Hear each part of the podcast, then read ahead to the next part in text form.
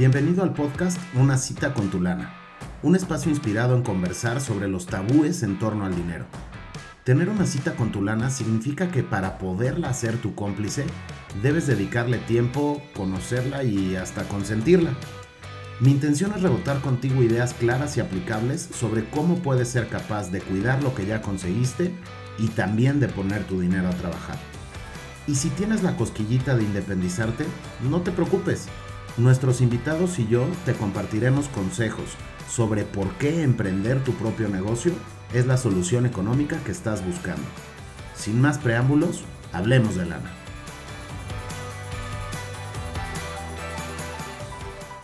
¿Cómo estás? De este lado Federico Brunet. Encantado de saber que me escuchas otra vez. Primero que nada, qué puntual, ¿eh? Qué puntual que has llegado hoy a la cita con tu lana. Muy bien. Tu puntualidad se agradece. Y se agradece porque tu relación con el dinero es muy parecida al resto de las relaciones. Una buena relación es la que procuras, entiendes, escuchas y cuidas. Justo como lo estás haciendo con este ejercicio de acercamiento con tu dinero. Por eso felicidades. En fin, comencemos. Como ya te había platicado, o a lo mejor seguramente ya te lo estás imaginando, este podcast es de lana. Pero el dinero visto desde la óptica de cómo puede ser usado como un vehículo para estar bien y no necesariamente como el medio o como el fin, ¿me explico? Yo creo que el dinero es útil cuando lo usamos a nuestro favor y no necesariamente como algo que a fuerzas debes de acumular a la desesperada. Esta temporada hablaré en sets de temas. Los primeros cuatro, si ya los escuchaste, estuvieron muy enfocados a la generación del dinero. El número uno, de por qué la regamos en conseguir nuestros objetivos y cómo cambiarlo. El número dos, sobre cuándo sí o cuándo no diversificarte. Y el tercero y el cuarto, un par de reflexiones alrededor de cómo usar las salidas de dinero en inversiones productivas, sí, de esas que ponen el dinero a trabajar, ya sea en tu casa o en tu negocio. Hoy comenzamos el segundo set y este set estará dedicado a algo que todos los gurús financieros meten en sus conversaciones y que es absolutamente necesario para todos. Algo que hasta los que no lo hacen reconocen que lo tienen que hacer. Adivinaste, el ahorro. Pero como no soy gurú financiero, en lugar de hacer lo que todo mundo hace, es decir, aventarte un choro mareador sobre el ahorro, sus beneficios, los porcentajes teóricos que deberías usar para X objetivo, me voy a concentrar en razones que para bien y para mal me han demostrado lo vital que es ahorrar. Y bueno, claro, eso sin dejar de lado que estoy totalmente seguro que de todas maneras ni te tengo que convencer de algo que tú ya sabes. Ahorrar es positivo y necesario. Comencemos. El título del episodio de hoy, la joda de mantener a tus papás, porque aunque nos lo neguemos, es una joda mantenerlos. Primero que nada te quiero confesar que estoy totalmente claro que el título de este podcast y en general toda la premisa son políticamente incorrectos, pero pues ni modo, alguien tiene que decirlo, ¿no? Es una realidad que un gran número de personas de mi generación, te recuerdo que yo ando sobre los 40, estamos teniendo que apoyar a nuestros jefes de una u otra forma. Y, y ojo, no se trata de que pienses que soy un malagradecido, ni mucho menos. Por supuesto que a la familia se le ayuda y más a tu papá y a tu mamá. Y aunque culturalmente es normal en Latinoamérica cargar financieramente hablando con tus papás, eso no quita que sea un verdadero problemón financiero. Este fenómeno seguro lo escuchas cotidianamente, ya sabes, en las pláticas de café, con tu compañera de escritorio que tuvo que pagar las medicinas de su mamá, otros hermanos que hacen vaquita, que hacen cooperacha para pagar la renta, este, siempre por supuesto habiendo algunos hermanos que, hacen que se hacen más güey que otros, ¿no? O, o el que dona sus vales de despensa para la casa de sus papás, ¿me explico? De estas historias hay un montón todos los días. Muy en particular desde mi lado lo vivo súper de cerca con mis clientes. Para que te des una idea te comparto algunos datos. El 28% de las pólizas de seguro de gastos médicos de quienes han confiado en mí para ser su agente de seguros fueron compradas por hijos para asegurar a sus papás. Sí, sí, escuchaste bien. 3 de cada 10 pólizas son los hijos los que pagan total o parcialmente el seguro de sus papás. Un montón de personas que además de pensar en sus propios presupuestos, sueños, objetivos y ya sabes, con las respectivas subidas y bajadas, tiene que incluir partidas especiales para ayudar a sus papás.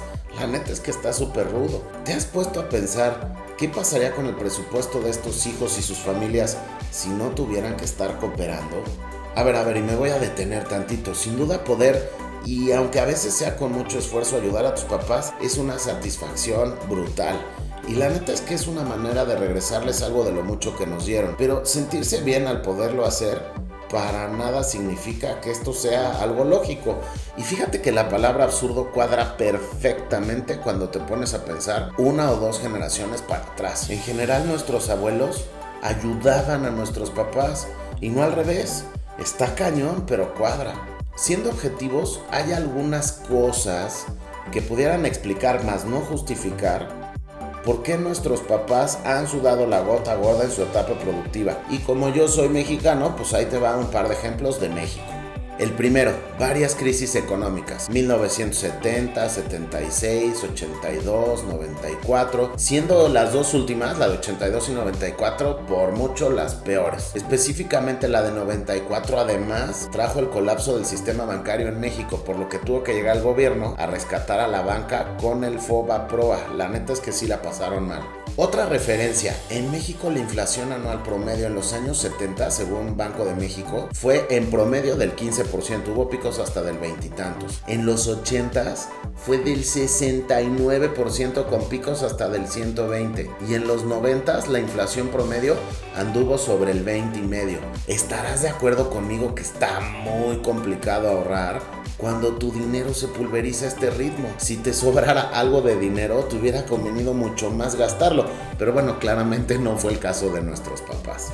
El asunto es que la neta, la neta, la neta, independientemente de cuál haya sido la razón, tenga o no una explicación razonable, un buen número de nuestros papás, sacando la muestra de mi negocio de seguros, un 30%, no está teniendo lana suficiente para mantenerse dignamente en estos momentos de su vida, en donde ya sea empieza a bajar su productividad o de plano ya hasta se retiraron, con la mejor intención de evitar críticas, pero sí de encontrar el problema de raíz, te quiero plantear algunas preguntas. La primera, ¿qué es lo que le falló a estos papás que hoy requieren ayuda de sus hijos? ¿Qué dejaron de hacer en aquel momento? La respuesta es hiper sencilla y probablemente hasta le atinaste. Ahorrar. Para empezar a cerrar este episodio, te quiero dejar rebotando algunas ideas o tips que espero te lleven a experimentar en cabeza ajena. El primero, ahorrar es un asunto de acción, no un asunto de filosofía. Déjate de hacer pato. Dos, el colchón, la tanda o la alcancía son fantásticos lugares para ahorrar si todavía tienes 11 años. Número 3. Solo puede ser ahorro si lo haces en un lugar que por lo menos te esté dando un interés igual o superior a la inflación. Si no lo estás haciendo así, pues en una de esas abusado, ¿eh? Porque me late que eres masoquista. Número 4. El ahorro es lo primero. Repito, lo primero antes que invertir. Es absurdo buscar alternativas de inversión sin antes haber comenzado a ahorrar. Si no has ejercitado tu músculo del ahorro, ¿de dónde saldrá la fuerza para invertir? Y aquí te quiero contar algo muy específico de mi negocio. Todas las veces que he tenido, o mejor dicho, la mayoría de las veces que he tenido la oportunidad de sentarme con un prospecto a platicar sobre temas de ahorro, me doy cuenta que la gran mayoría de ellos, y llevo un registro, el 82% de ellos, no tienen ejercitado el músculo del ahorro. Sería un absurdo, por no decir una irresponsabilidad de mi parte, proponerles planes de inversión a tasas variables o mixtas, cuando en realidad ni siquiera tienen un piso financiero como lo es el ahorro.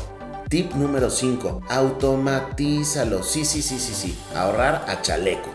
En mi pueblo le dicen de otra forma, pero bueno, ahorrar a fuerza. Solo así vas a conseguir tus metas de lana. Agarra tu tarjeta de débito o crédito y carga tu ahorro ahí. Hay un montón de herramientas para hacerlo. Tip número 6. Ah, bueno, y antes de que se me olvide, para nadie es suficiente el ingreso que tenemos. Siempre vamos a tener emergencias, impulsos, banalidades o brutalidades en que tirarlo. Necesitas madurar, tomar el control y evitar el pretexto de Kinder de es que no puedo ahorrar porque no tengo lana. Ajusta tu presupuesto. Ya para finalizar te quiero compartir una pregunta súper común que me hacen un muy buen número de mis clientes antes de comenzar un plan de ahorro. Mi Fede, ¿para qué recomiendas ahorrar y durante cuánto tiempo? Mi respuesta siempre es la misma. ¿El motivo favorito? necesitas ahorrar en ti. Ten en cuenta que cualquier lana no gastada hoy es una lana que sumando los intereses será muchísimo más grande mañana. Ahorrar es un sacrificio de hoy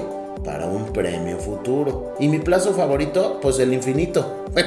Estuvo malísimo el chiste, pero a ver, abusado, siempre hay que ahorrar. En la industria en la que orgullosamente chambeo, la de los seguros, lo puedes hacer desde un horizonte de ahorro de 5 años además de tasas de interés garantizadas entre el 1,5 y 2% arriba de la inflación. Si tomamos como referencia que hoy día la inflación en México anda sobre el 8%, pues ahorrar en la industria de los seguros te anda pagando el 10%. Nada mal, ¿eh? Hasta aquí llegamos el día de hoy. Ya sabes, yo feliz de que nos hayamos reunido otra semana y por cierto la quinta consecutiva de charlar sobre cómo mejorar tu relación con el dinero. Ahí la llevas, ¿eh? Muchas felicidades. Cierro con algo que hace muy poquito le contesté a mi hijo de 9 años. Sí, sí, esos los cuarentones tenemos hijos. Él me preguntaba, pa, cuando tú te mueras, ¿qué nos vas a heredar? Aparte de que me sacudió un poco la pregunta, pues ahí te va mi respuesta. Mira, mi amor, no te voy a heredar nada Además de tu educación, te juro que voy a hacer mi mejor intento de no ser una bronca para ti nunca. Espero que hayas disfrutado tanto como yo este episodio. La próxima semana, las dos cosas que requieres para pasar la fregón con tu yo del futuro. No olvides comentar en mis redes, arroba federico-brunet en Instagram o échate una vuelta a mi sitio web www.federicobrunet.com. Gracias y nos escuchamos en ocho días. Hasta luego.